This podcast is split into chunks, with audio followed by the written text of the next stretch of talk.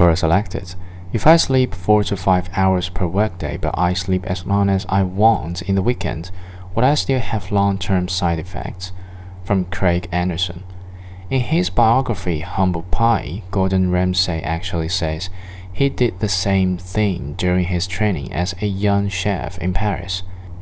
He spent his week working like crazy on top of the constantly experimenting with recipes and flavors in a relentless effort to try and improve himself.